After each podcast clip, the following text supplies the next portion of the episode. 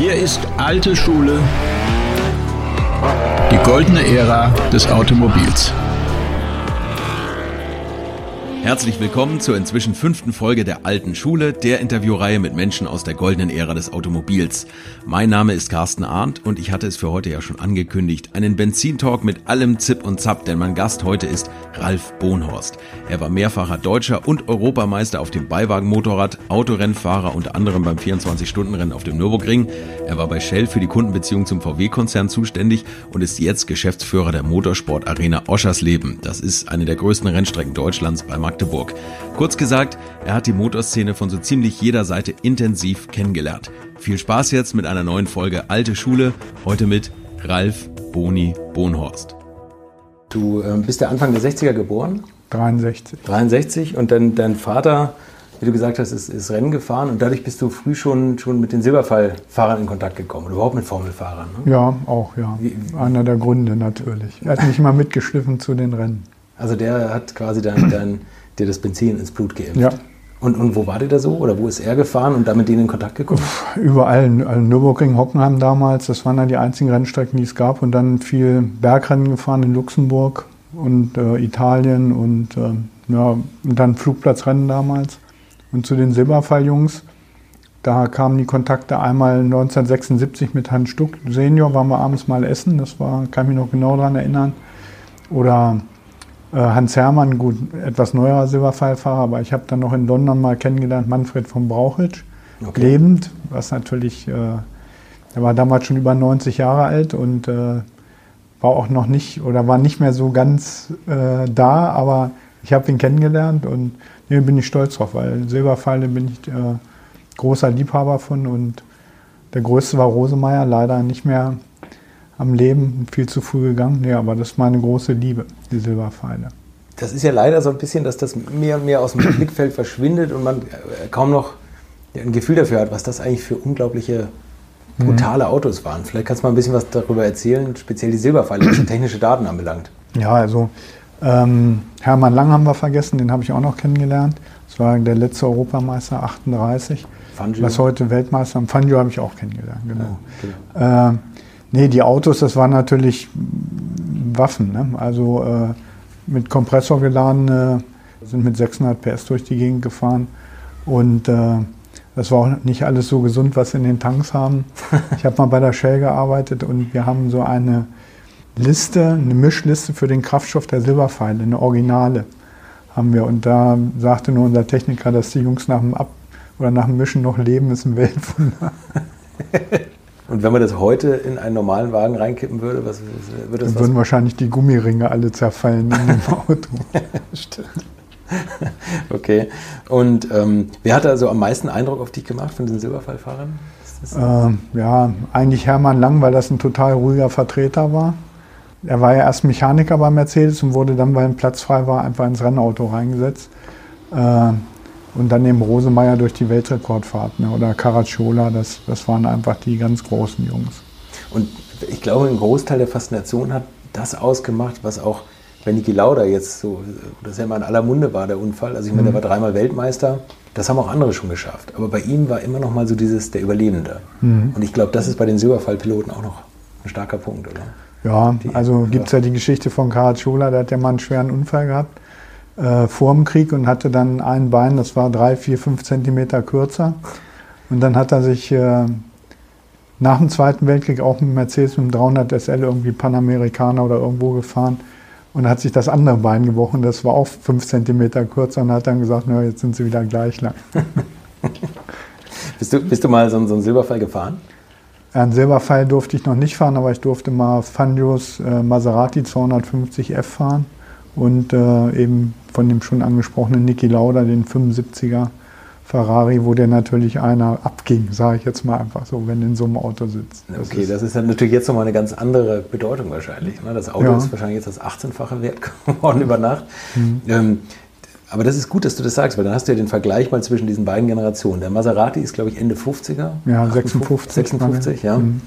Und ähm, hat nicht ganz die 600 PS, glaube ich. Nee, der, die 300. haben nicht so viel, 300 und 360, genau. was 350. Es, es gibt ein Video, kann man jetzt ja sagen, äh, alte Schule, als, als YouTube-Kanal, unser Kanal, da habe ich ein 360-Grad-Video mal auf so einem Wagen machen dürfen. Wer eine VR-Brille hat oder bei YouTube so reingucken möchte, der, der kann mal sehen, dass auch heute noch bei den Autos richtig Gas gegeben wird. Ich habe es in, in, Ja, ja. in Spa-Francorchamps aufgenommen und ich habe immer gedacht, naja gut, da fahren ältere Herren Nein, nein. mit älteren Autos, die fahren quer, die Autos fahren fast 200 oder 220 ins Spa, was die, also die fahren auf die Eau Rouge zu, was andere Tourenwagenpiloten schon drei Windeln verbraucht haben, Mhm. wo, ich, wo ich echt beeindruckt bin. Und ja, wie war das für dich, mit so einem Ding zu fahren? Ja, das war, den Maserati habe ich nach vier Runden abgestellt und habe gesagt, ich ziehe den Hut vor allen Leuten, die dieses Auto gefahren sind oder die solche Autos gefahren sind.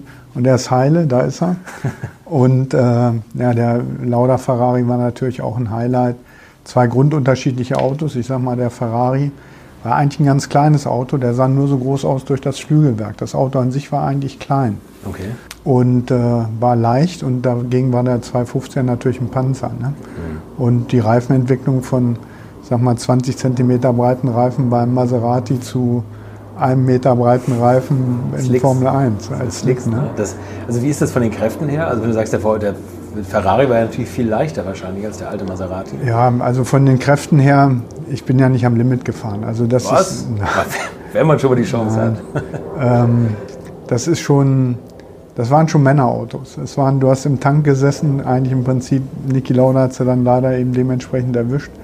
Aber das waren ja, fahrende Tanksäulen oder fahrende Tanks. Und abfliegen durfte es damit nicht. Und gut, der, äh, in der Lauda-Zeit war natürlich auch der Leichtbau da, dementsprechend, was ja mal Colin Chapman angefangen hat.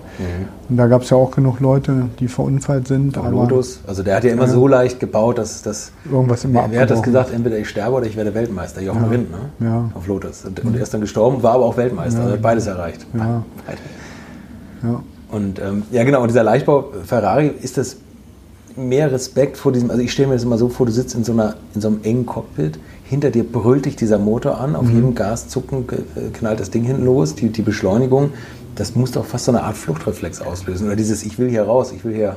Ich Nee, also ich kenne es ja von der Motorradseite. Also die Beschleunigung vom Motorrad sollte man nie unterschätzen. Das ist auch nicht auch viel drauf. langsamer. Ähm, also das ist schon beeindruckend, ganz einfach. Und wenn dann so ein Motor in die Drehzahl kommt, wo er dann auch Leistung bringt, das ist schon einfach ein geiles Geräusch. Es geht nichts über einen 12-Zylinder Ferrari. Also, Das ist auch mein Reden. Also, Ja. Das wäre toll, wenn man da nochmal zurückkommen würde. Wahrscheinlich wird es eher nichts. Ja. Ähm, und, und dieses das erste Mal Gas geben, das, äh, ist das so, dass du, du bist da wahrscheinlich bei Trockenheit gefahren, auf der Geraden, wenn du da den, den Stempel durchdrückst. Ja, ist imposant. Ne? Also wie gesagt, ähm, der Maserati, der hat ein unheimlich langes Band gehabt. Also äh, der hatte ein Leistungsband, was relativ groß war und der Ferrari ein relativ kleines. Der wollte also nur in hohen Drehzahlen. Aber die beiden Autos liefen absolut perfekt. Das war, war echt gut und hast auch Vertrauen gehabt. Ne? Aber wie gesagt, der Maserati mit den Trommelbremsen, bis die, die musstest du auch warm fahren. Hört sich jetzt blöd an, ist aber so.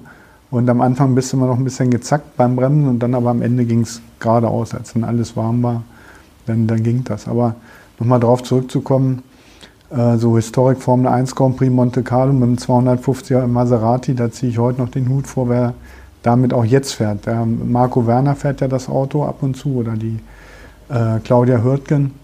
Und ich sag mal so, die Besitzer dieser Autos holen sich schnelle Leute, um eben auch bei den klassischen Grand Prix zu fahren. Ne? Das finde ich aber auch gut, dass sie auch in den Arsch getreten werden, weil das sind nun mal Fahrzeuge und keine Stehzeuge. Ja, super. Wo bist du in den Lauderwagen gefahren?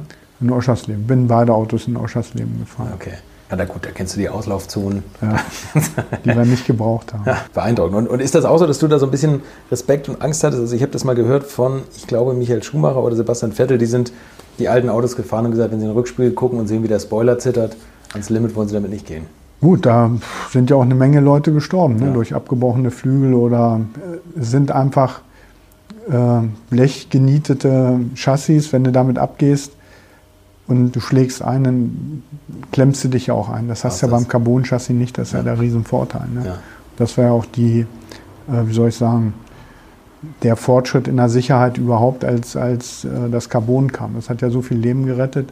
Es gibt genug Chassis, die in Museen liegen von Formel 1 fahren, die tödlich verunglückt sind, wo Chassis noch da ist, wo du siehst, es ist einfach 90 Grad hochgebogen und der hat keine Chance gehabt in dem Auto. Ne? Und äh, bist du mal einen aktuellen, also einen Carbon Formel 1 schon mal gefahren? Nein, Noch nicht. leider nicht. Kommt. Würde ich gern machen. Kommt Du bist doch in Oschersleben jeden bin zu Tag. alt. Ich lasse dich nicht mehr. Eigentlich bist du was gefahren, was ich noch krasser finde, weil du bist das Ganze gefahren, ohne, ganz ohne Chassis um dich herum, wo du nicht eingeklemmt wirst, aber einfach 400 Meter weit fliegst. Du bist ein Motorrad gefahren. Und das nicht nur irgendwas, sondern du bist einer der erfolgreichsten Beiwagen-Motorradfahrer, die wir in Deutschland haben. Äh, Wie bist du überhaupt zum Motorradsport gekommen? Ja, ich bin eigentlich dazu gekommen, weil ich den, Rennsportvirus schon eben in mir drin hatte. Das war schon klar durch meinen Vater und ich wollte dann irgendwie anfangen zu fahren und ein Auto war damals nicht bezahlbar und dann habe ich äh, ein altes Renngespann, eine BMW, eine alte Renn-BMW, die zu der Zeit kein Geld wert war, gekauft und bin dann mit Oldtimer-Rennen angefangen. Also ich habe genau den umgedrehten Weg gemacht. Ich bin mit alten Dingern gefahren bei klassischen Rennen und da wurde ich dann äh, immer schwer angemacht, dass ich fahren würde wie eine Sau. Also wie ein Profi? ja, wie ein Profi. Und ja, da musste ich dann, irgendwann war mir das auch zu langsam. Ne? Und äh, das kannst du jetzt glauben oder nicht, in meinem Nachbarhaus wohnte der Beifahrer von dem Alain Michel, der mal Weltmeister war, ein Franzose. Und äh, da habe ich mich mit meinem Nachbarn zusammengetan. Dann haben wir so ein modernes Chassis gekauft und sind dann damit gemeinsam zwei Jahre gefahren. Und dann haben, haben sich die Wege getrennt, was passieren kann. Aber das war auch ganz witzig, dass sein Nachbar da mal auch in der Weltmeisterschaft gefahren ist. Kurz eins vorwegnehmen, warum Alain Michel nicht mehr mit dir redet, darauf kommen wir auch noch. Ach so, ja. ja guter Mann. Aber Ja. jetzt redet er wieder mit mir. Ja, okay. Also du bist dann zum, zum Gespannwagen-Rennen gekommen. So, um das mal einzuordnen, also für dich gäbe es wahrscheinlich aufgrund deines Vaters nur Formelrennwagen. Tourenwagen kam gar nicht in Frage. Weil nee, ja doch, Tourenwagen kam schon in Frage. Also da bin ich auch oft selber jetzt gefahren, auch äh, nach meiner oder parallel, parallel zu meiner aktiven Zeit. Also ich bin absoluter Tourenwagen- und GT-Fan und eher nicht ein Formel-Fan. Ach so, okay. Beiwagen. Mhm. Wie, wie findet man einen Wahnsinnigen, der sich darauf setzt? Es sei denn, man zeugt es als eigenen Sohn. Es gibt einen, so einen guten Spruch, warum hat ein Seitenwagenrennfahrer elf Knochen mehr als ein normaler Mensch? Weißt du? Nee. Weil das Gehirn noch mechanisch funktioniert. ähm, ja, das, ja, mit 16 bin ich mal überfahren worden. Mit dem Motorrad hat einer mir die Vorfahrt genommen. Das hat mich ein halbes Jahr ins Krankenhaus gebracht. Das war ein Volltreffer.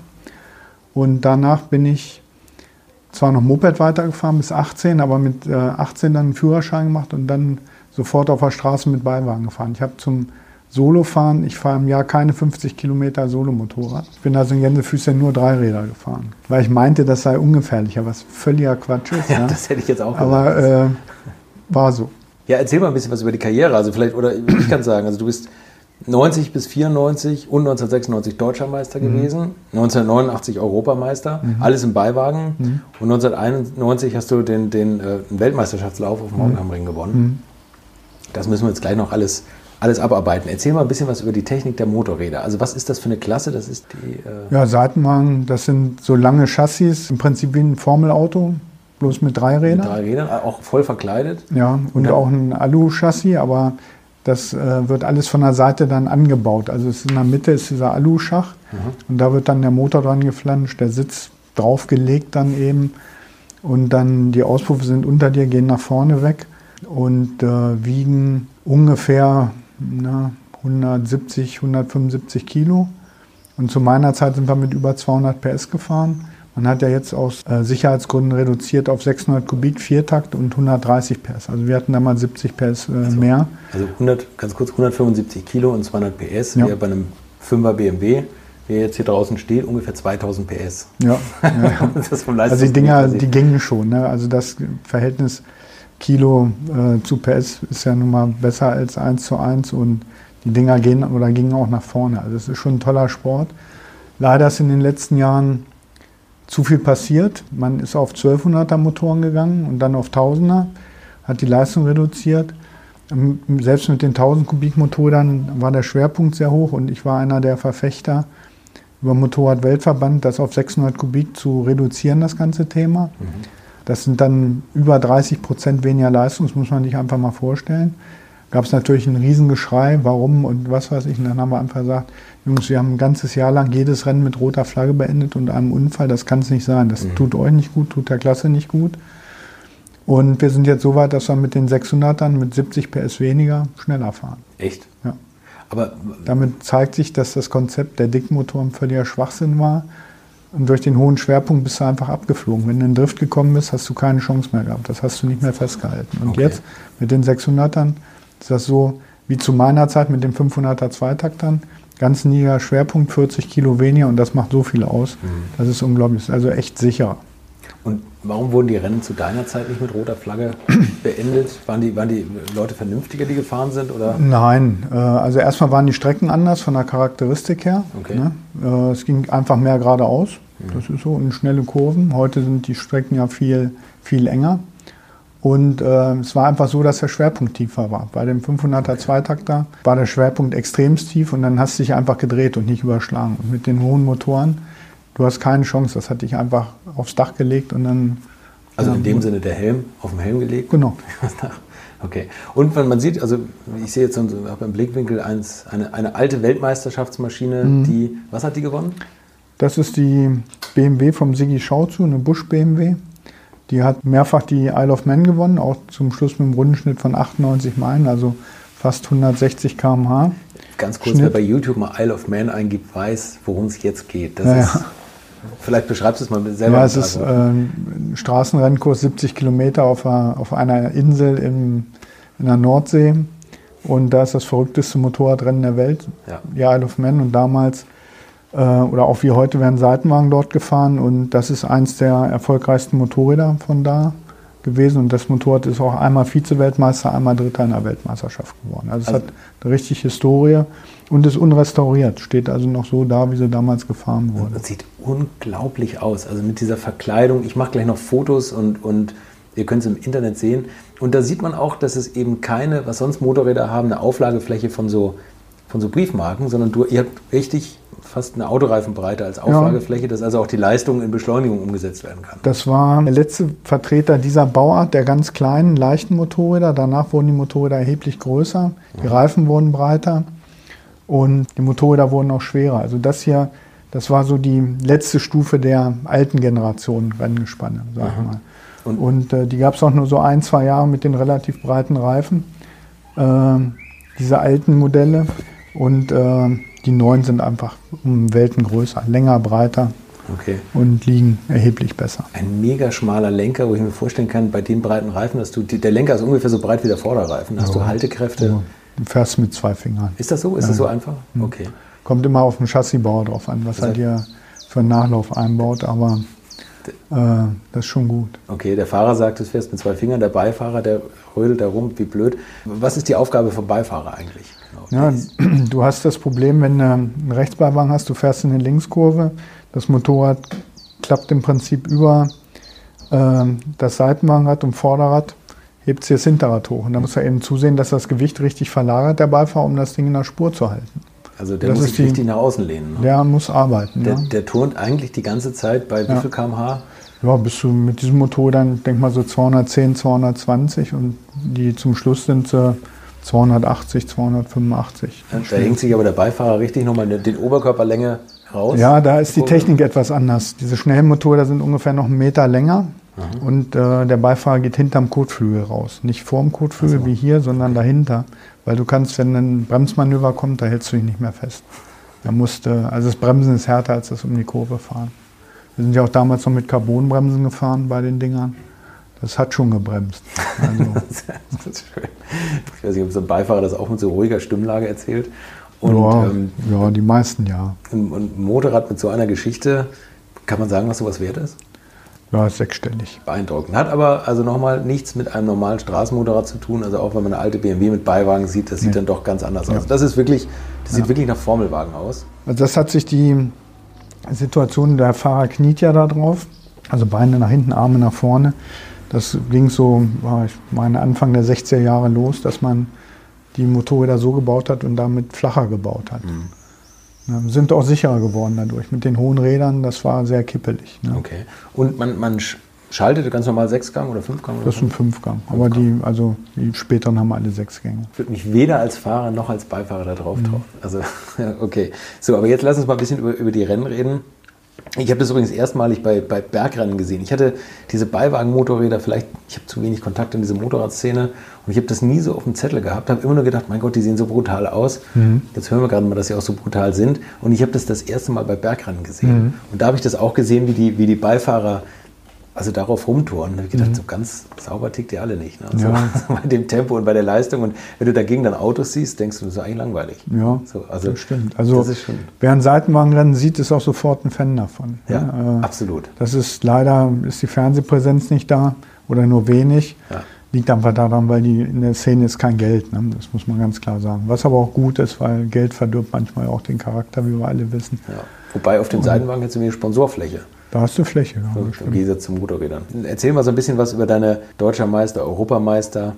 Ja, erzähl mal. Also der, gerade dieser, dieser äh, Grand Prix-Lauf am, am Hockenheimring, ich habe es mhm. eben schon gesagt, Alain Michel, der eigentlich einer der Weltmeister. Oder mhm, der, der war amtierender Weltmeister zu hat, dem Zeitpunkt. Hat nicht mehr mit dir gesprochen nach dem nee, Rennen. Erzähl nee. du es. Also ich ja gut, wir waren, wer Hockenheim kennt oder einen alten Kurs, der weiß, dass das eine Hochgeschwindigkeitsbahn mit Windschattenschlachten ist. Und, äh, Damals noch durch den Wald? Ne? Ja, wir konnten uns dann absetzen vom Feld, so drei Runden vor Schluss. Und es gibt ja dieses alte Gesetz in Hockenheim, wer als erster in die letzte Runde reinfährt, wird Zweiter. Ne? Ach so? Wegen dem Windschattenfahren, ne? weil okay. einfach fährst einfach dran vorbei. Und okay. äh, dann habe ich ihm gemerkt, dass er nicht angreift. Das heißt also, er wusste, wie es in Hockenheim geht, weil wenn du in der ersten Schikane angreifst, gut, dann hast ich ja die Chance, wieder in der zweiten Schikane nach der Ostkurve nachzulegen. Und dann also umdrehen machst du ja eh nicht. Das heißt, wenn einer neben dir war oder kam, das hast du gehört. Das war so ein gleichmäßiges Brummen, dann wusstest du, er kommt. Ne? Und äh, er hat dann an der Schikane nach der Ostkurve dann angesetzt und äh, da habe ich eigentlich da, wo du beschleunigst, gemacht, was du eigentlich nicht machen darfst, was auch eine Schweinerei ist. Ich habe einfach einmal kurz in die Bremse getreten und dann hat er sich erschrocken, hat auch gebremst und dann war ich 20 Meter weg und das hat dann gereicht, um ins Motodrom mit Vorsprung reinzufahren weil da überholt dich keiner mehr im Motodrom. Also, okay. Und äh, das war eigentlich die Geschichte. Und seitdem hat er nicht mehr mit mir gesprochen. Weil du, weil du gebremst hast und ja. das als unfaires. Und, äh, und er ist ein Franzose, muss man dazu auch sagen. Okay. Ja. Und, und äh, wir haben uns aber vor zwei oder drei Jahren in Spar wieder getroffen und das ist alles erledigt. Im Alter ja. wird man milde. Ne? Ja. Aber das war damals Hockenheim und das ist ja auch, das Motorrad ist vielleicht kein Fernsehsport, ihr macht immer volles Haus. Ne? Also es war auch damals 120.000. Ja, damals war es aber noch im Fernsehen. Also wir okay. hatten zu meiner Zeit, äh, äh, ich sag mal, fast die Hälfte der Rennen live auf Eurosport damals. Da ging das so mit Eurosport los. Und äh, dann, ich sag mal, der Niedergang, oder nicht Niedergang, hört sich jetzt blöd an, aber äh, das Problem war, dass die Seitenwagen aus den Grand Prix-Rennen rausgefallen sind. Ne? Also ich war ja noch zu der Zeit dabei, wo es die vier oder fünf Klassen gab. Also 80, 125, 250, 500 und Seitenwagen. Und die Seitenwagen waren dann mit einmal weg. War mhm. einfach Werksport. Dann habe ich auch Verständnis für, weil auch der Auftritt von manchen Seitenwagenteams auch nicht der beste ist und war. Und äh, da sind sie leider rausgefallen bei der WM und das war schade. Okay. Du kennst ja alle Tricks und hast ja gerade gesagt, du hast deinen, deinen Gegner damals noch selber ausgebremst. Du bist auch ähm, als Steward jetzt ja. unterwegs ne, mhm. bei der MotoGP. Also mhm. MotoGP ist die höchste Motorradklasse. Mhm. Steward ist so ein bisschen der, der Schiedsrichter. Ja, na, du Steward hast du zwei, zwei Aufgaben eigentlich. Einmal äh, musst du vor der Veranstaltung checken, ob die Rennstrecke so ist, dass sie den äh, äh, Formalitäten entspricht, also der Streckenabnahme, dass alles so aufgebaut ist. Dann macht man so einen Safety Walk, guckt sich das an mit allen Verantwortlichen. Mhm. Ähm, was auch richtig ist, weil man sieht ja schon, dass die Unfallzahlen doch drastisch nach unten gegangen sind im Motorradsport. Und dann eben bei den Rennen oder beziehungsweise Trainings gucken wir nach, ob Tracklimits oder ob solche Sachen bestrafen wir dann. Ne? Mhm. Was sind so die, die typischen Sachen? Also ich, ich, ich, gehe mal davon aus, das Klassische ist irgendwie Tuning, was verboten ist, oder sagt man, macht Über sowas redet man dann nicht mehr, weil das ist Werksport, da tun keiner. Also wenn das einer macht, der ist äh, äh, raus, ne? Der ist dann sofort raus. Also, der, also äh, die Motorräder werden gecheckt, ganz klar. Ja. Äh, aber das ist dort wie früher mal falscher Sprit oder dies oder das, das gibt es alles nicht mehr. Das ja. ist äh, im Werksport, äh, vertrauen sie sich alle auch gegenseitig okay. so ein bisschen. Also es geht eher um unfaire Fahrmanöver. Unfaire Fahrmanöver oder wir hatten jetzt äh, ja mit Ducati dieses Thema mit dem kleinen Spoiler vorm Hinterrad an der Schwinge angebaut, der dafür da war, um äh, den Hinterreifen zu kühlen, um Luft auf den Hinterreifen zu kriegen. Alles Auslegungssache. war eine schwierige Geschichte, ist erlaubt worden, das ganze Thema. Jetzt haben es alle, jetzt ist gut. Ja, so ist es ja meistens. Ne? Ja, Oder, ja.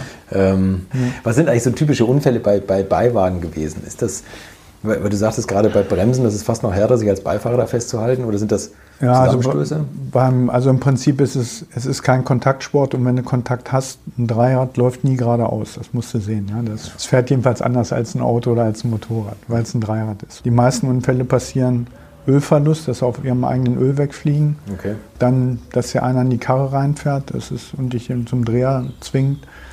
Oder eben technische Defekte. Ne? Das heißt, das, was am Chassis bricht, wie bei Colin Chapman, einem Lotus, passiert bei den Gespannen einfach auch. Und da muss jetzt auch eine Bremse mal reingezogen werden und die Technik oder dadurch, dass wir jetzt andere Motoren oder langsamere Motoren erlauben, haben die Chassisbauer oder mussten jetzt neue Chassis gebaut werden. Bei einem Seitenwagen ist es nicht so, dass jedes Jahr ein neues Chassis gefahren wird, sondern die fahren so ein Chassis teilweise fünf, sechs, sieben Jahre. Ne?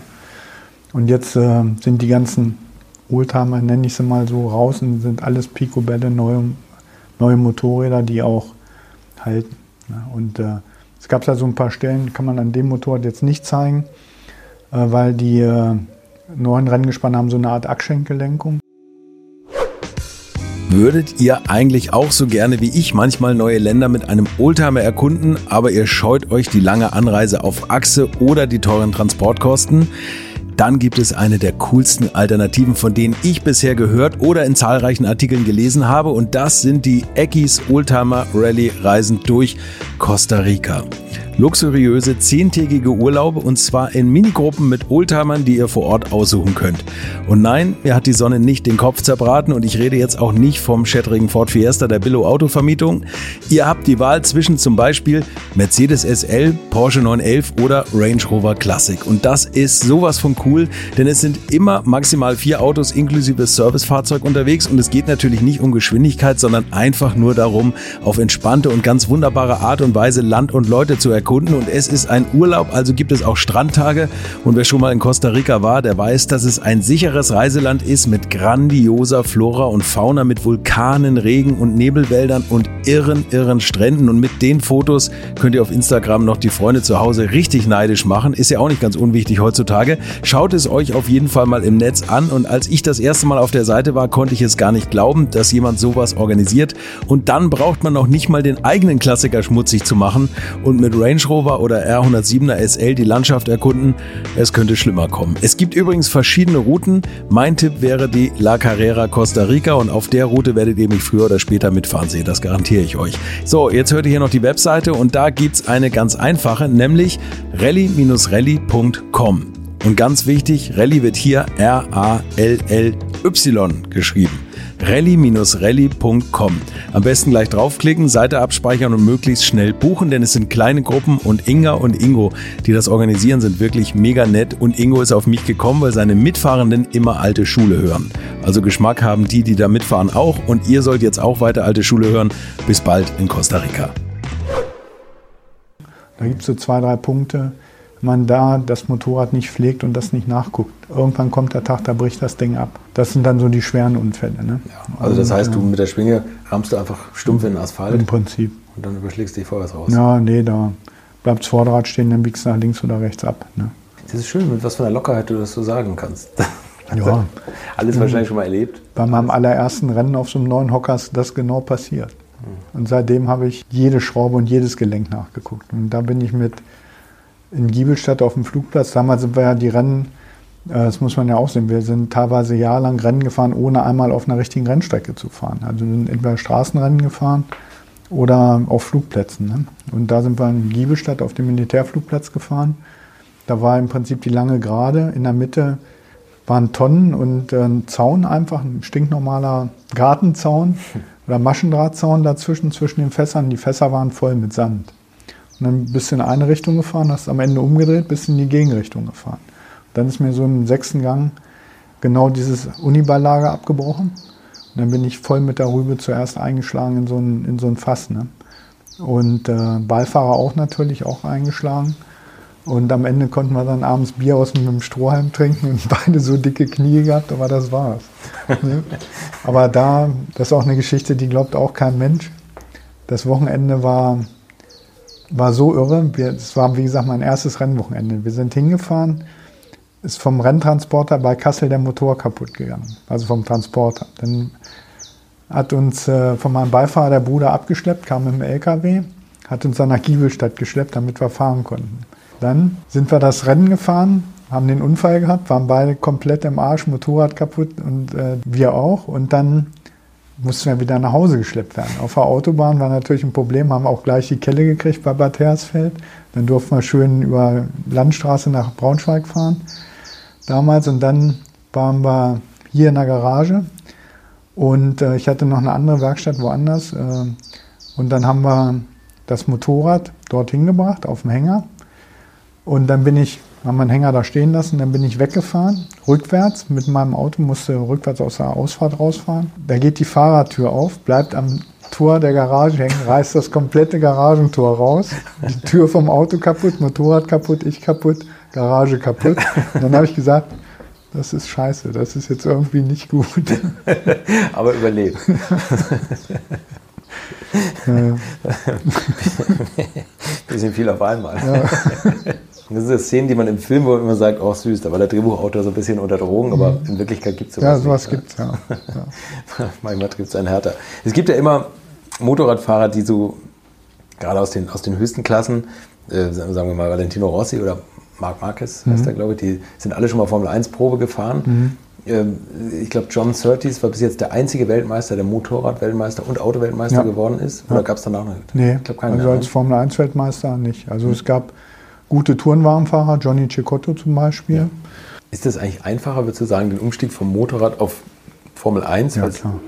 Ja. Also ja. Weil äh, Motorrad brauchst du mehr Mut. Ja. Also guck dir. Michael Schumacher an, der ist ja Motorradrennen gefahren dann nach seiner Formel 1 äh, Geschichte und äh, der war akzeptabel schnell, also muss man wirklich sagen. Also hätte ich nie gedacht, dass er da hinkommt, aber das kannst du nicht vergleichen. Also Der, der hat ja einige Unfälle gehabt und der hat es, glaube ich, immer sehr mit der Brechstange versucht. Ne? ja.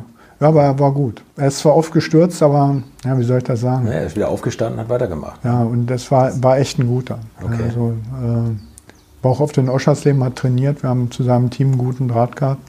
Es war schon ein guter Typ. Hast du ihn erlebt im Ausschuss? ja, ja. ja, ja. Ja, aber hat er sich bei dir so Tipps abgeholt? Oder? Äh, auch, ja. Also hört sich jetzt blöd an, Ja. aber wir haben uns sehr oft ausgetauscht, ja. Ja. Okay, erzähl mal, was, was, wie war das Ja, mit dem? Ja, pff, das ist Michael Schumacher. Er selber. Ja, was soll ich ihm erzählen? Also wir sind öfters mal mit dem Auto rumgefahren, haben gesagt, so und so musste da fahren.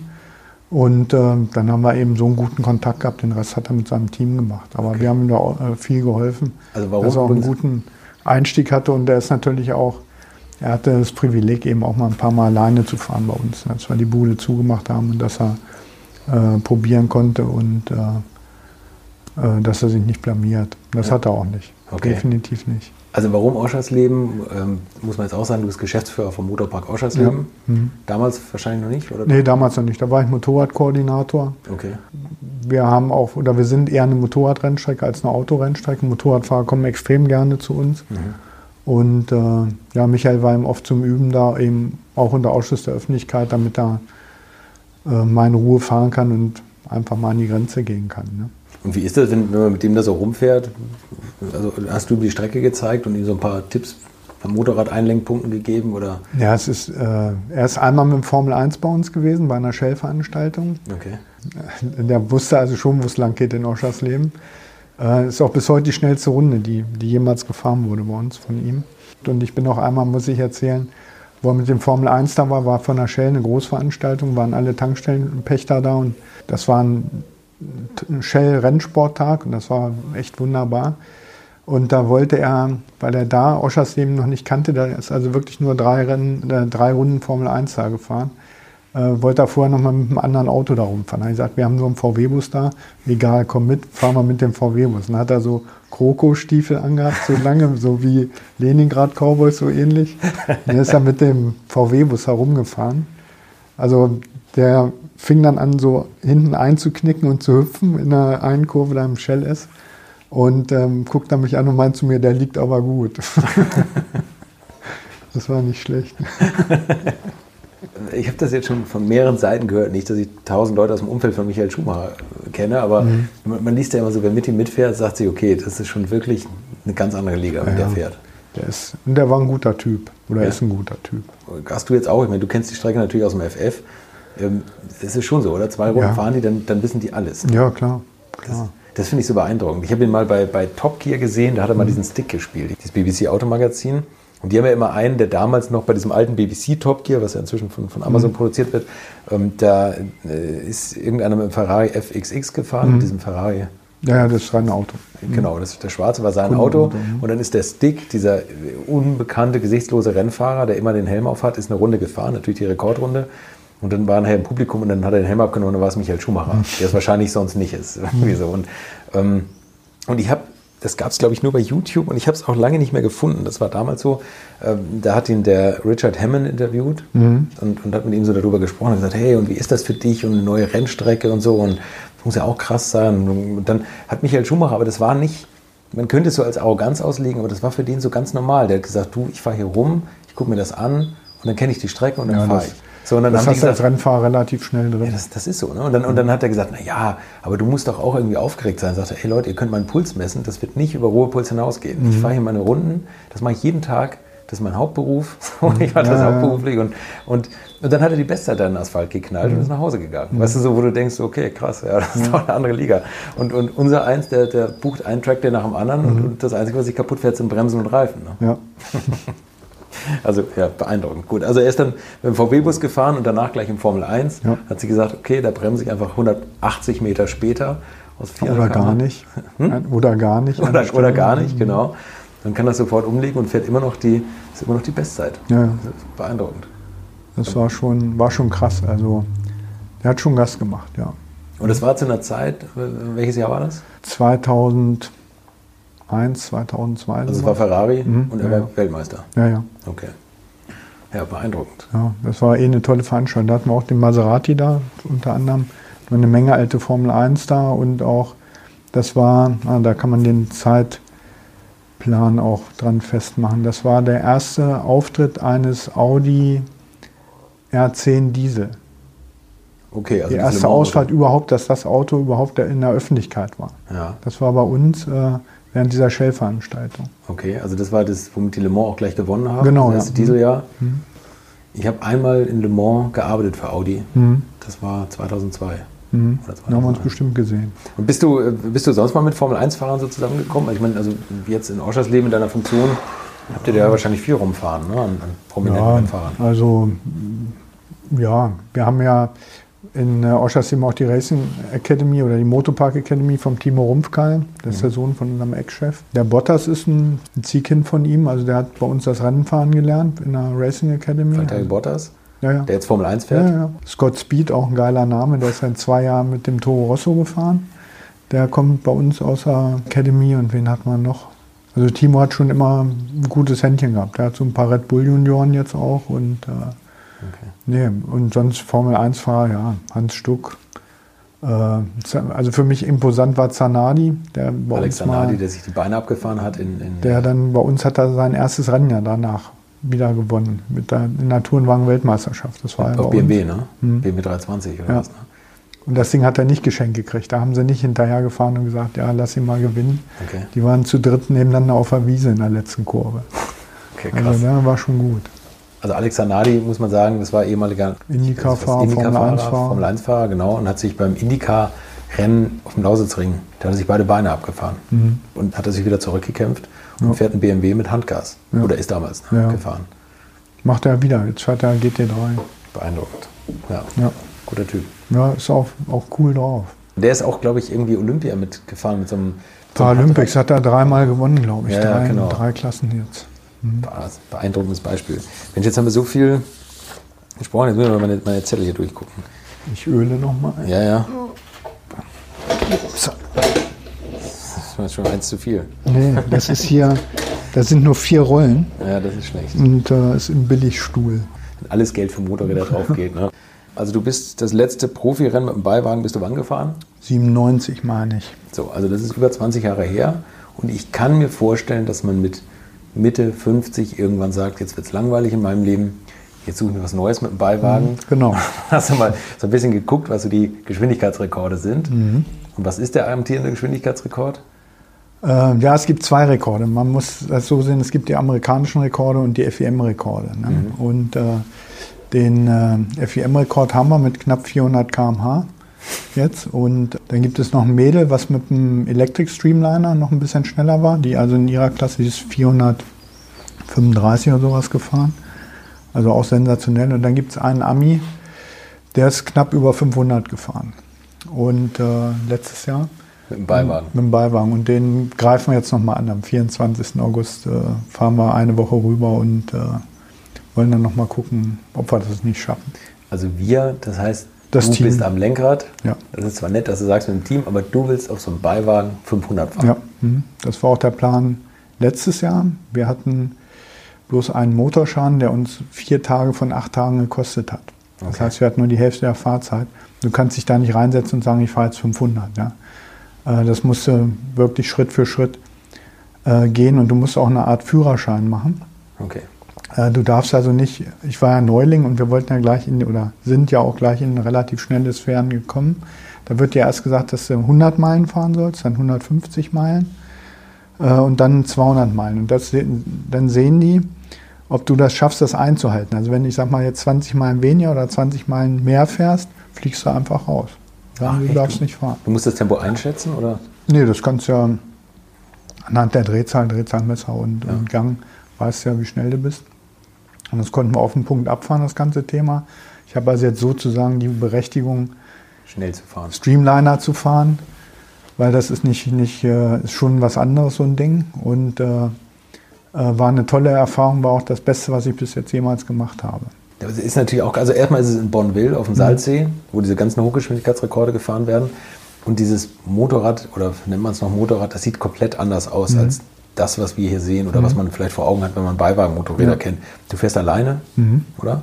Und das ist, ähm, ja, erzähl mal ein bisschen, wie sieht das aus? Ja, das Ding ist äh, knapp sechs Meter lang, hat einen Radstand von 4,50 Meter, 4,60 Meter irgendwie sowas und eine Spurbreite von einem Meter. Also es ist wirklich äh, sehr lang und sehr schmal und deshalb auch relativ kippelig am Anfang. Wiegt aber sehr viel, 1200 Kilo Gewicht haben wir Okay. Und um die 700 PS. Und äh, Gewicht ist einfach, damit du nicht abhebst. Das, Achso, also okay, diese 1200 Kilo, also normalerweise würde ich jetzt gefühlt sagen, je leichter, desto besser, aber ja, das so würdest du als Europäer bauen. Und so würdest du auch scheitern. Colin Chapman. Ja. Ja. Okay. ist eben, wie gesagt, so ein Streamliner mit einem Sitz. Du sitzt drin wie im Auto. Du kannst dich bei einem Streamliner, der ein Motorrad ist, kannst du dich entscheiden, ob du drin sitzen willst, in einer Sicherheitszelle oder ob du auch in einer Sicherheitszelle sitzt, aber ob du mit dem Lenker am Lenker Gas gibst, am Lenker bremst, am Lenker kuppelst. Du kannst aber auch mit Fußpedalen fahren, wie beim Auto. Ja, okay. Und ich habe das wie beim Auto bevorzugt und wir haben an der Seite so zwei Schubstangen, mit denen gelenkt wird. Das heißt, ich habe oben, man muss sich das jetzt so vorstellen, du sitzt wie in einem Formelauto, Ja. bloß mit Dach. Ja. Und ich habe nach oben, da ist nichts über mir, da ist kein Lenkrad, da ist gar nichts. Äh, Ich habe einfach, wenn es knallen sollte, kommst du schnell nach oben raus. Ne? Aus dem Ding. Das heißt, da ist nicht irgendwas im Weg, wo du dich Kommst mit 500 km/h nach oben raus. Ja. Ich kurz erinnern Das wäre scheiße, das solltest, du, das solltest du lieber nicht machen. Ja. Äh, aber die Dinger sind schon sehr sicher. Also du hast die ähm, Sicherheitsauflagen von den Top Fuel Dragstern im Prinzip. Ich wüsste auch nicht, dass es da in, in den letzten Jahren irgendeinen schweren Unfall gegeben hätte. Okay. Es gab einen Sam Wheeler, der ist mit äh, knapp 500 abgegangen mit dem Solomoped, der ist verstorben, aber da weiß man nicht so genau, ob der nicht äh, auch was mit dem Herz hatte. Der war schon ein bisschen älter okay. und äh, 71 oder so und äh, Es ist schön, dass die Hochgeschwindigkeitsdinger so ein Altherrensport ist. Entschuldigung, Das ich will sind- dir nicht zu nahe treten, aber Nein, das ist, äh, mit knapp ähm, 60 irgendwie zu sagen, jetzt fahre ich mal 500. Da sind äh, nur alte Säcke. Geradeaus kann man ja auch noch fahren. Das Ja, genau. Das war, ja, un, unfassbar. Ähm, also mit diesen Schubstangen kann man sich vielleicht ein bisschen vorstellen wie auf dem Liegerad, oder? Von der. Sitzposition her. Ja, ja. Ja, oder so. Oder ein Panzer. Mhm. Ich weiß nicht, was die Leute mehr vor Augen haben. Liegeräder, über die sich im Straßenverkehr ärgern, oder ein Panzer. Ich, 700 PS. Ja. Ist das ein komplett spezieller Motor oder ist das, ist das ein Basis, Das ist ein Basismotor von einer Suzuki Hayabusa auf Methanol umgestellt mit Turbolader. Und wir können, ich sag mal, zwischen 300 und 700 PS fahren. Alter Schwede. Und das Mhm. dreht 18.000? Nee, nee, nee, dreht auch so 12, 12,5. Okay. Dreht nicht so viel. Aber wir haben äh, letztes Jahr echt ein technisches Problem gehabt am Turbolader. Wir konnten keinen richtigen Ladedruck aufbauen. Das hat uns auch noch, deshalb sind wir nicht so schnell gewesen. Also wir hatten, uns fehlte einfach Zeit. Okay. Ne?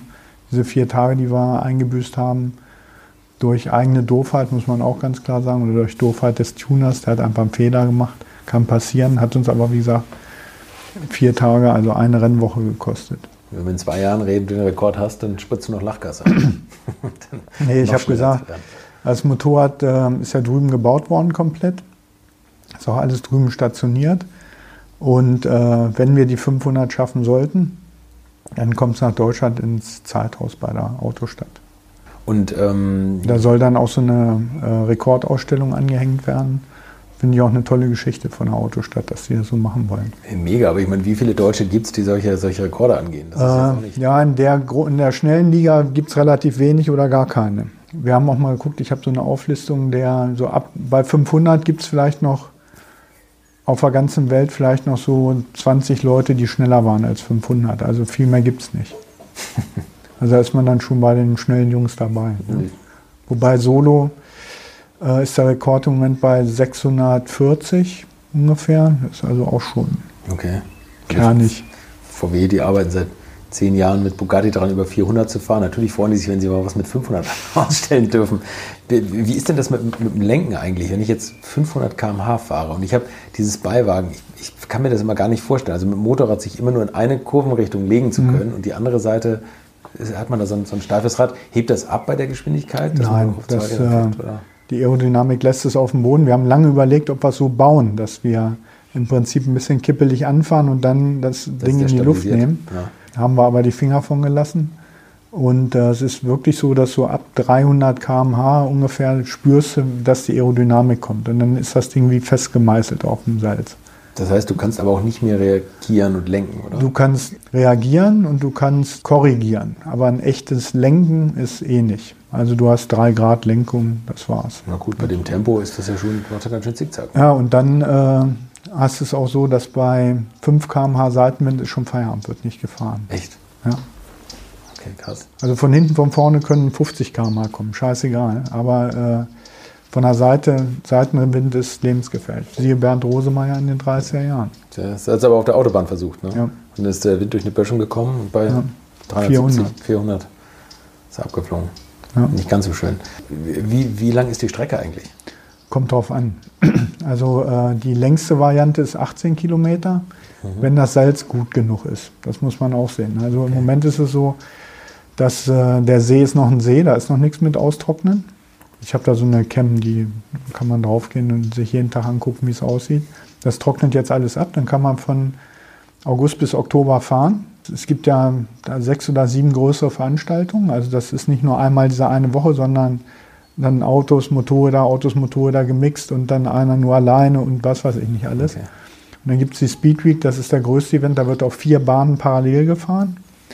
Und da muss man eben sehen, was gibt das Salz her von der Länge her? Also das Maximum sind 18 oder 19 Kilometer und wir sind letztes Jahr 13 hatten wir zur Verfügung. Wie viel braucht man, um auf 13 reicht.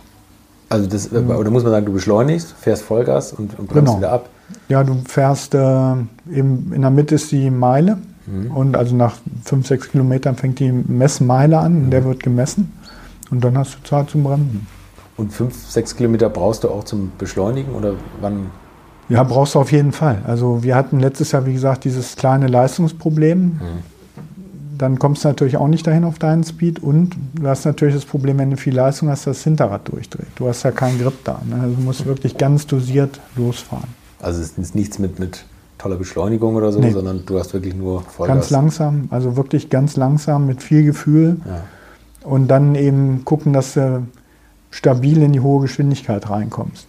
Also hört sich jetzt blöd an, wenn man das so sagt. Ja, aber, nee, nee, aber ich. Ähm, und du merkst das, das ist unglaublich, was Aerodynamik ist. Also das glaubst du erst, wenn du so schnell fährst, dann weißt du, was da kommt. Gibt es Geschwindigkeiten, die kritisch sind? Wahrscheinlich unter 300 dann, ne?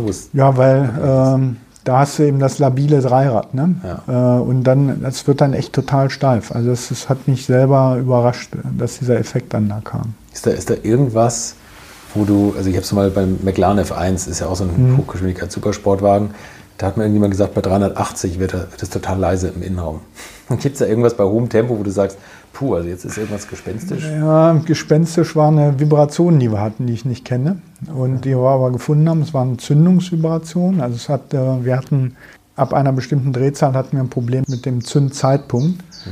Da war was defekt und äh, da war eine Vibration. Und wenn du dann schnell bist und du kriegst mit einmal von hinten so ein Geräusch und du kannst es echt nicht, du weißt nicht, was es ist. Ne? Es ist der Riemen, es ist die Kette, es ist ein Reifen, ist es ein Stoßdämpfer, schleift irgendwo was, ist irgendwas abgebrochen, dann musst du natürlich sofort abstellen. Ne? Also äh, so schnell wie möglich auch bremsen und äh, weil sonst fliegst du auch ab. Also äh, ich sag mal so, nichts ist schlimmer als ein technischer Defekt. Du musst ja auch sehen, wenn du einen Pleuelabriss hast als Beispiel, saust die ganze Strecke ein, nicht nur mit Öl, das ist das wenigste, aber die Teile, die da rumliegen, können bei anderen die Reifen kaputt mhm. machen. Und dann werden, wird die Strecke abgefahren von mehreren Trucks und die gucken dann wirklich, und das dauert einfach eine Stunde, ob irgendwo, ob irgendwo ein Brocken rumliegt. Und wenn es nur eine Schraube ist, die räumen alles weg. Die sagen echt erst, wenn es richtig sauber ist, wird gefahren. Krass. Weil nichts ist schlimmer, als wenn dir ein Reifen wegfliegt. Ne? Da hast du verloren. Ist ja eh bei dem, bei dem Tempo, bei 400, verändern sich ja die Reifen extrem. Also das ist ja... Die, die das ist aber auch ein spezieller Reifen. Ne? Es ist ein runder Reifen, kein glatter Reifen, so wie der hier oder eckiger also Reifen. Sondern erinnert schon an Motorradreifen. An Motorradreifen, aber 21 Zoll, also richtig groß. Ja. Und es gibt äh, da zwei Typen von Rädern. Das ist einmal der Goodyear-Reifen und dann ist es der, und ist der Mickey Thompson. Mickey Thompson Tire ist bei den Top-Fuelern über 500 km/h der Reifen. In dreieinhalb Sekunden auf 500 wird nur mit Mickey Thompson Reifen gefahren.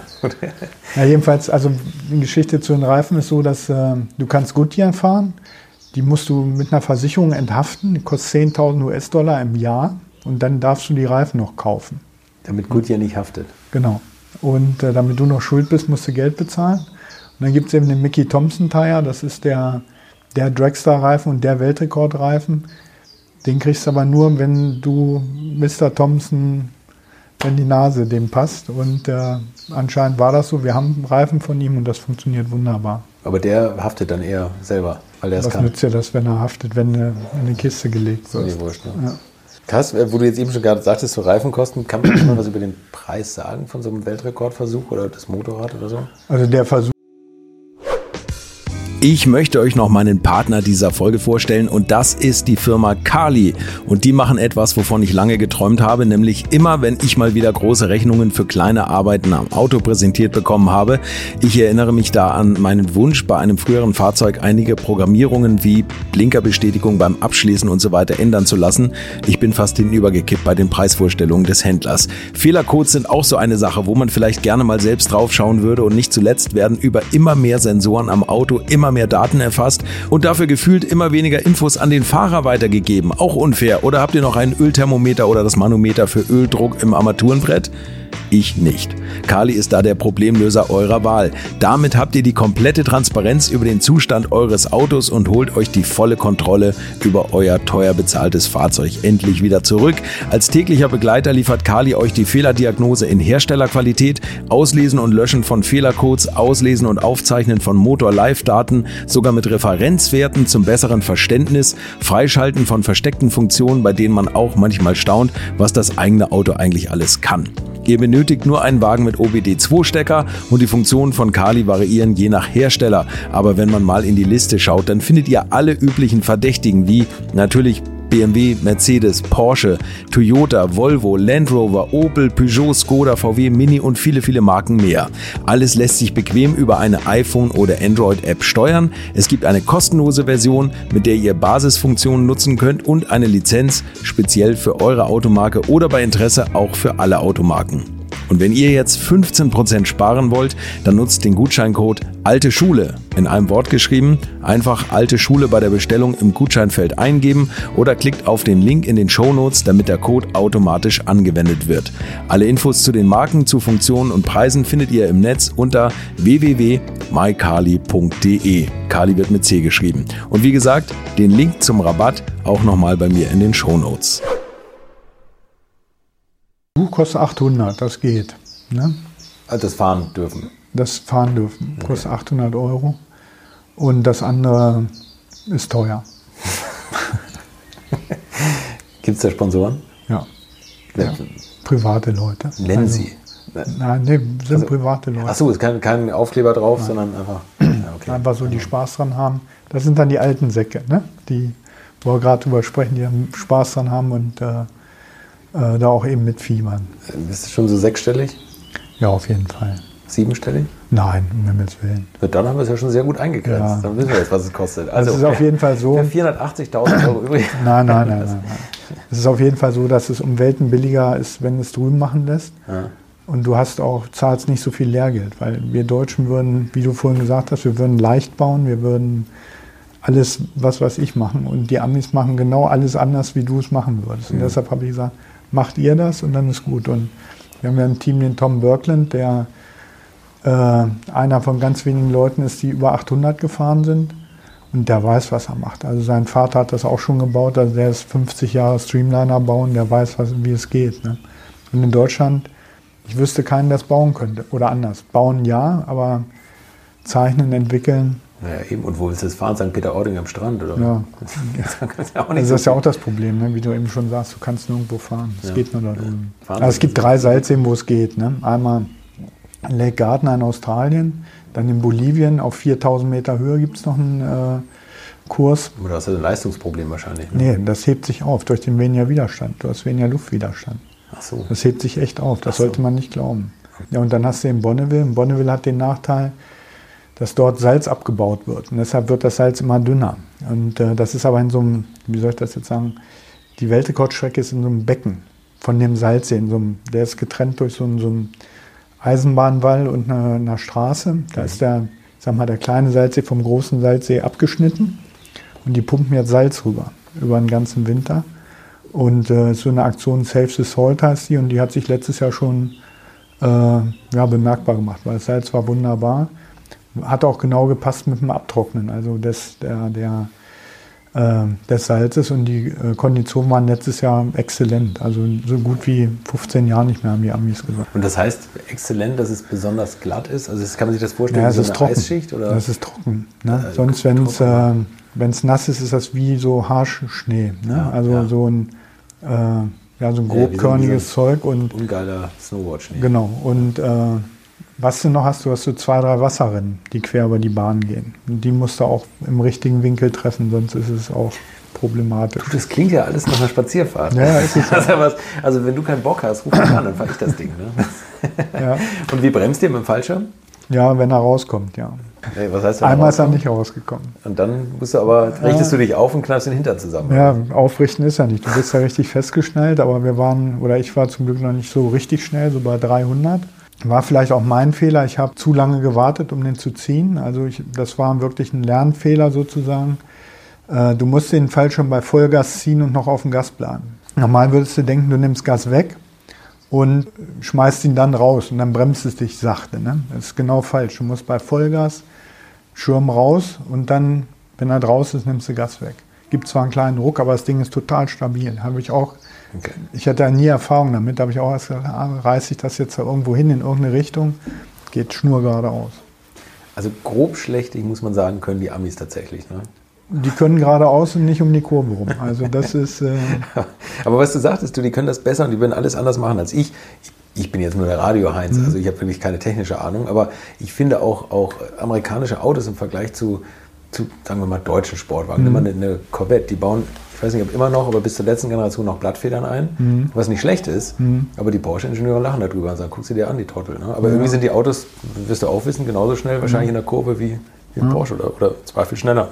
Ja. Und am, am, tollsten finde ich übrigens, in was für einer Tonlage du das erzählst. Wieso? So, naja, ich würde vielleicht so, würde ich vielleicht ein Federballspiel moderieren, aber du erzählst von 500 km/h. Ja, also da musst du schon ruhig bleiben. Ne? Ja, ja, das glaube ich. Ähm, haben mich viele auch gefragt, ob ich da Muff hatte. Ja. Ähm, ich habe, wo ich das erste Mal losgefahren bin, da habe ich gedacht, was machst du denn hier jetzt eigentlich?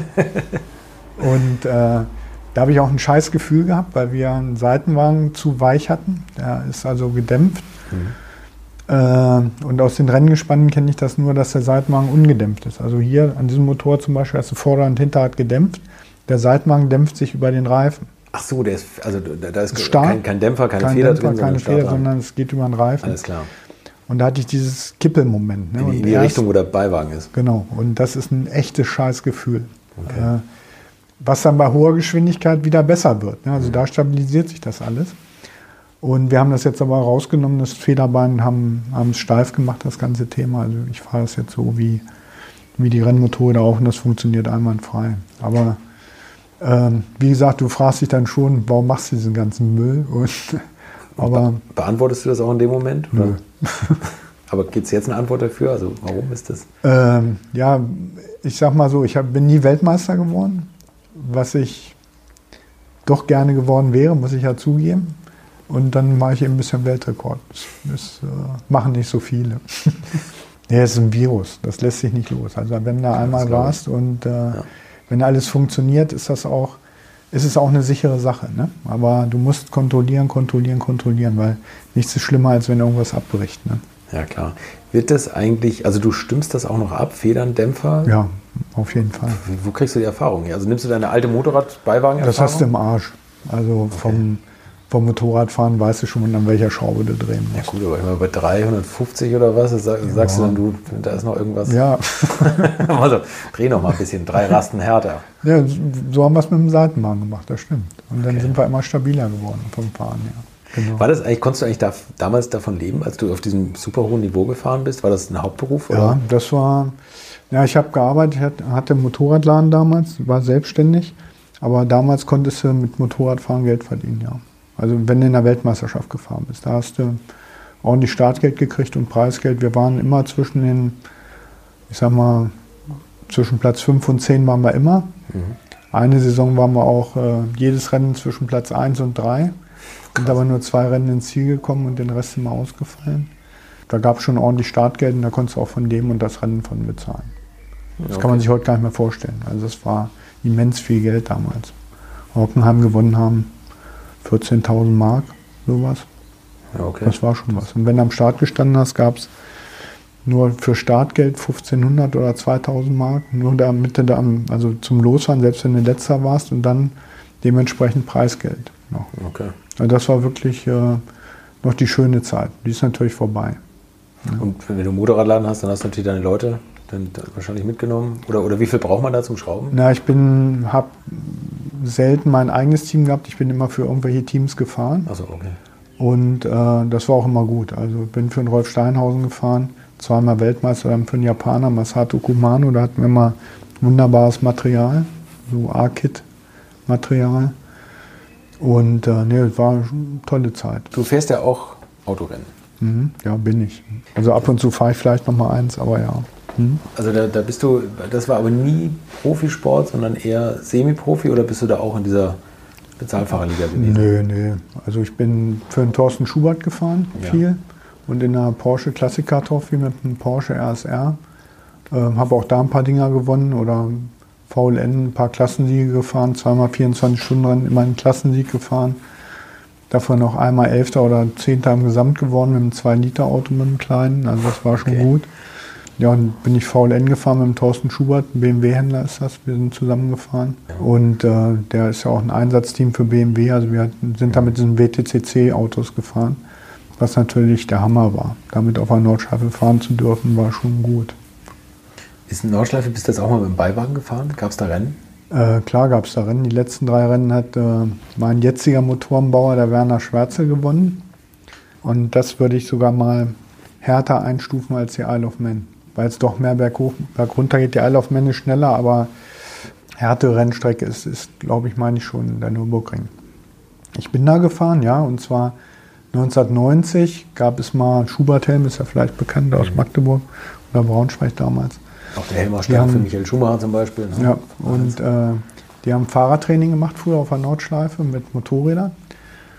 Und da sollte ich hinkommen, weil die mich gesponsert hatten. Und dann, wir waren in Colmar Berg zum deutschen Meisterschaftslauf und sind dann rübergefahren zum Nürburgring. Und da hat, haben wir abends am Tresen gesessen äh, mit dem Top-Instruktor da, dem Hans-Heinz Dilthey. Und der meinte, Motorräder mit Seitenwagen, das ist ja alles scheiße und was weiß ich. Und dann habe ich gesagt, komm, kommen wir morgen früh auf die Nordschleife rauf. Also eine, eine halbe Stunde bevor es losging. Haben wir es geklärt, durften wir bin ich erst eine Runde mit meinem Beifahrer gefahren, mit meinem normalen Beifahrer, weil im Nordschleife ist mit dem Gespann schon was anderes. Ja. und dann mit ihm. Und werden so Bügel dran, wo sich der Beifahrer festhalten konnte. Auch ein bisschen mehr damit, äh, wenn er mal daneben greift, dass er einfach mal zupacken muss und zumindest mal irgendwann irgendein so, so ein Hebel da dran ist. Und er hatte die Arme so dazwischendurch, dann, und die musste man wirklich so aufmachen. Dann hat er noch in der gleichen Woche ein Gespann bestellt für sich, ein Straßengespann. Hat gesagt, das ist das Geilste, was es gibt. Aber äh, das war auch, bin ich mir ziemlich sicher, die letzte Fahrt mit dem Renngespann auf der Nordschleife. Überhaupt. Aber dementsprechend kanntest du die Nordschleife. Ja, ja. ja, ja. Und, und ja, sonst gewinnst du keinen 24-Stunden-Rennen. Also wenn du mit Thorsten Schubert gefahren bist, dann bist du nicht der richtige Ansprechpartner für mich, weil ich habe immer, immer gedacht, irgendwann fahre ich mal dieses 24-Stunden-Rennen auf der Nordschleife mit, weil da gab es noch so viele Hobbyfahrer. Ich habe mhm. mal für Daniela eine Rennfahrerlizenz gemacht und bin da schon viele Runden gefahren. Das ist vorbei, oder? Das ist vorbei. Also das also, ist, ist ja eins übrigens, by the way, das größte, die größte Autorennveranstaltung der Welt, glaube ich. Ne? Ja. 250.000 Zuschauer. Na, zuschauermäßig gibt es eine größere. In die 500. In die 500, ja. Ähm, aber, aber ein 24-Stunden-Rennen, fällt 200 Autos? Ja, 160 im Moment. 150, okay. 160. Also ähm, ich bin ein absoluter Freund der Nordschleife, auch ein Fürsprecher der Nordschleife. Äh, bin aber so ein bisschen, oder das Problem ist, wo die die Nordschleife gerettet haben, die Kleinen, muss man ja auch mal ganz klar sagen, die da immer gefahren mhm. sind, äh, die sind jetzt nicht mehr erwünscht beim 24-Stunden-Rennen. Das muss man ganz klar sagen. Ist aber auch so, wenn, sie, wenn es die schnellen GT3s gibt, du guckst nur noch in den Rückspiegel. Mhm. Wenn du selbst mit 300 PS bist, nur noch in, dabei und guckst in den Rückspiegel. Und ob das Sinn macht, weiß ich nicht. Ne? Aber dass der Weg, den die VLN auch einschlägt oder die 24-Stunden-Leute einschlagen, das ist in Ordnung, akzeptabel. Ich hätte es anders gemacht, aber ja, so es auch. Also im Endeffekt haben die Werke angefangen, sich die Köpfe einzuschlagen da und die Autos sind einfach zu stark ja, geworden. Ist, ne? Ich darf das ja eigentlich nicht sagen, aber äh, es ist, wenn der Werksport da reinkommt, wird es alles problematisch. immer ja, das, und die Werke sind immer ein paar Jahre da und dann sind sie weg und dann liegt alles brach. Und das ist nicht böse gemeint jetzt, das ist einfach so, ja. äh, weil ja da bei den Herren eben oftmals der Job auch wechselt und rotiert. Alle drei, vier Jahre sitzt wer anders auf dem Job. Mhm. Und äh, das sieht ja auch die DTM, dass ähm, im Moment selbst mit so einer hochklassigen, hochwertigen Rennserie es nicht so einfach ist, da äh, Teams zu bekommen, vernünftige. Es ist aber ja auch einfach extrem teuer und ich finde, außer dass man silhouettenmäßig sein Fahrzeugdesign so ein bisschen auf die Silhouette appliziert bekommt, mhm. sind sie alles die gleichen Autos ja. Also, ja. ich, also ich, mein Herz schlägt wirklich für diese alte DTM-Zeit BMW E30 M3 gegen Mercedes mhm. 190, gegen Ford und was da alles gefahren ist. Mhm. Alpha 155. Also das waren ja Autos mit Gesicht, wo jedes Auto anders war wo ein bisschen noch geschummelt wurde vielleicht. So. Mhm. Und das hatte irgendwie eine, war eine unheimlich charmante Serie. Die Typen, die gefahren sind, waren Charaktere. Mhm. Die Hälfte habe ich hier schon interviewt. Ist ein bisschen übertrieben, aber, aber, so, aber, ein paar. Und das sind alles Typen, die geile Geschichten erzählen können, die, die außenrum Spaß hatten. Das war so ein Zusammenhalt. Und das ist dann irgendwann kostenmäßig so dermaßen explodiert. Und jetzt mhm. kommen natürlich noch Sicherheitsgedanken dazu. Finde ich alles okay, kann ich alles nachvollziehen. Aber schau mal an, wenn sich heutige DTM-Autos ein bisschen treffen auf der Strecke, dann spritzen 10.000 Carbon-Splitter in die Luft und, und das war's. Ne? So früher sind die nur auf Kontakt gefahren. Ja, was ich ein bisschen auch kritisiere, ist einfach äh, die VIP-Paläste. Ne? Ja. Äh, das, dazu bin ich vielleicht noch zu alter Racer und sage, das Geld gehört erstmal ins Rennfahrzeug. Und wenn ich dann über Kosten rede und äh, du baust dafür einen hohen sechsstelligen Betrag für ein Wochenende ein Zelt hin, da ist dann was falsch. Mhm. Ja, ich sag, wie gesagt, ich darf es eigentlich nicht sagen, es ist aber so, ist meine Meinung. Und da stehe ich auch zu. Ja, und das finde ich auch gut. Also ich meine, im Endeffekt, ich habe es eben schon gesagt, du bist Geschäftsführer in Oschersleben. Und da muss man auch sehen, dass man damit durchkommt und, und, und, dass man die Strecke am Leben hält. Und das ist nun mal so. Also das, das ist leider die Karawane zieht da immer weiter und mhm. zwischendurch sorgt das mal für einen großen Aufwind und die Hersteller lassen viel Geld und dann hinterlassen sie Brachland und dann muss das Brachland wieder mit etwas Neuem gefüllt werden. Das ja. ist ja leider heutzutage nicht nur die Aufmerksamkeitsspanne bei YouTube-Guckern bei drei Minuten oder was, sondern mhm. auch vielleicht bei zwei Jahren, wenn es um irgendwas Tolles geht und dann sagen sie, jetzt habe ich es zweimal gesehen, jetzt mhm. reicht es mir. Ne? Wie ist denn das eigentlich insgesamt? Also, ich meine, du hast nun wirklich viel erlebt, selber aktiver Racer in, noch, in einer mhm. noch extrem interessanten Zeit mhm. oder aufregenden Zeit. Viele Umbrüche wahrgenommen und dann kamen diese Sicherheitsdebatten, was vielleicht den Nimbus von vielen Rennveranstaltungen so ein bisschen genommen hat oder du, so dieses, ich glaube schon, dass, dass diese Sensationsgeilheit der Leute so ein bisschen auch eine Rolle gespielt Klar. hat, dass Niki Lauda ja, ja. so groß geworden ist, ja, dass die Silberfallpiloten so groß geworden sind Was würdest du sagen, wo geht die Reise hin mit dem Motorsport? Jetzt kommt Formel E dazu. Was soll es Neues geben? Du kannst es nicht neu erfinden. Es gibt Formel 1, es gibt Formel 2, es gibt Formel 3, es gibt alle Turmwagensorten, es gibt GT-Sorten. GTs werden immer fahren, weil das Autos sind, die geil sind, die die Leute auch gut finden. Das ist das, was mit der DTM meinte. Ne? Äh, man kann sie identifizieren und du ja. kannst sie kaufen, die Autos. Ja. Ne? Ich sag mal so, im Moment, ich vergleiche das immer so ein bisschen mit Fußball. Wenn ich sehe, dass äh, 84.000 Leute jeden oder jeden zweiten Samstag in Dortmund auf der Tribüne sitzen, was machen wir als Motorsportler falsch? Mhm. Wenn du da Rennen fährst, objektiv vor Zuschauerzahlen, die dir die Tränen in die Augen sprießen lassen und du machst einen riesen Aufwand mit Sicherheit, mit was auch alles sein muss, steht alles außer Frage. Aber irgendwann kann es keiner mehr bezahlen. Also man muss es, man muss irgendwo die goldene Mitte finden, äh, wo der Motorsport hingeht. Also ich würde mal sagen, die E-Geschichte kommt, da werden wir uns nicht gegen wehren können, aber der Mix macht. Warum fährt man nicht E-Tourenwagen auf äh, normalen Rennveranstaltungen mit der WTCC zusammen oder von mir aus mit der DTM oder was weiß ich? Mhm. Das, ist, das muss verzahnt irgendwie laufen. Nur E kannst du machen bei der Formel E. Also ich war jetzt in Berlin. Ich muss sagen, ich war extremst überrascht, wie professionell und gut das ist. Also extremst gut. Da sieht man aber auch, dass die Hersteller, wenn sie wollen, richtig aufrüsten können. Und zwar was für die Leute machen können. Da sind wir wieder bei den VIP-Zelten. Gab ein VIP-Zelt, finde ich wunderbar, völlig in Ordnung, wenn es ein VIP-Zelt gibt, aber nicht, wenn jedes Team sich da einen Doppelstock hinstellt und macht und tut. Und die haben echt was für die Familien gemacht, für die Zuschauer gemacht. War eine tolle Sache, war richtig gut. Also ich war positiv überrascht. Aber nicht jetzt über die reinen Rennen mit den Nein, Autos, nein, über einen kompletten Event, weil das war echt ein Soundniveau ist auf Deutsch scheiße. Ja. ja. also äh, das ist so, aber die gehen schon die Autos vernünftig. Also es ist, man merkt schon, dass das absoluter High-Level ist. Es waren auch alle da, die Rang und Namen haben im Motorsport und die bringen den Sport in die Stadt. Ne? Das mhm. geht auch nur mit solchen Autos, die die Sicherheitsbedingungen erfüllen. Mit dem Motorrad kannst du es ja nicht machen. Mhm. Mit dem Motorrad auf dem Stadtkurs gibt es zwei Stück oder ja, Isle of Man lassen wir jetzt mal weg, aber Macau, wenn du da fährst, ähm, da fährst du in so einer Häuserschlucht, da musst du für mich Gehirn amputiert sein, um da zu fahren. Wenn ja. du das schon sagst. Ja. aber äh, die bringen das Racing in die Stadt und äh, machen dann richtig guten Event draus. Also ist eine tolle Sache. Also man muss, man muss vielleicht festhalten, es geht mehr in Richtung Event, man muss viel drumherum bieten. Eigentlich beschreibst du gerade die Rennserien der 70er und 80er Jahre. Ja. Es wurde auf der grünen Wiese geschraubt. Jeder Fahrer war nahbar. Du konntest mit jedem Selfies machen. Da gab es auch noch keine Kameras. Da wollte es keiner oder Autogramme holen. Wie, wie, kommt es, dass das bei der Formel E wieder möglich ist, wo ja auch prominente Fahrer sind, wo jedes Werk drin investiert hat, wo jedes Werk in Ja, weil es in der Stadt ist. Das ist der ja, du könntest es auch an Rennstrecken machen. Du könntest auch einfach die Boxengasse öffnen und sagen, so, hier wird geschraubt, macht Fotos. Aber es ist ja trotzdem so, dass die Fahrer der, der DTM, selbst der DTM, dass die sagen, wir, wir wir sind wir und ihr sitzt da hinten. Jetzt gehen wir mal ein anderes Extrem. Ich bin ein riesengroßer Nesca-Fan. Und da kannst du unter das Auto gucken, da kannst du in den Auspuff reingucken, da können wenn sie den Zylinderkopf abgeschraubt haben, da kannst du reingucken, da wird dir noch gezeigt und erklärt, was sie, okay. was sie da gemacht haben. Ja. Das geht bei den anderen Herren leider nicht, nee. weil dann sofort, du stehst, klapp ist die Tür zu ja, und dann war es das. Ja. Da ist Nesca das riesengroße Vorbild. Also da bin ich auch ein Mega-Fan von. Also das ist, Nesca ist noch echter Rennsport.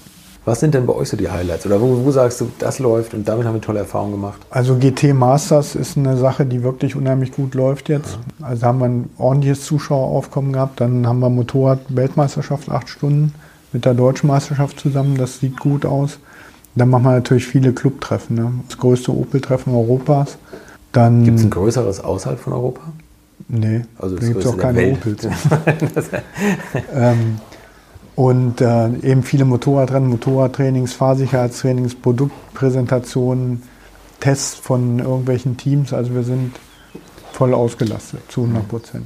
Dann wünsche ich euch weiterhin viel Erfolg. Es ist wirklich eine tolle Strecke, die mhm. gar nicht so anspruchslos ist, sondern das ist. Ähm, ich bin da offen und ehrlich, ich bin ein Rennfahrer der alten Schule.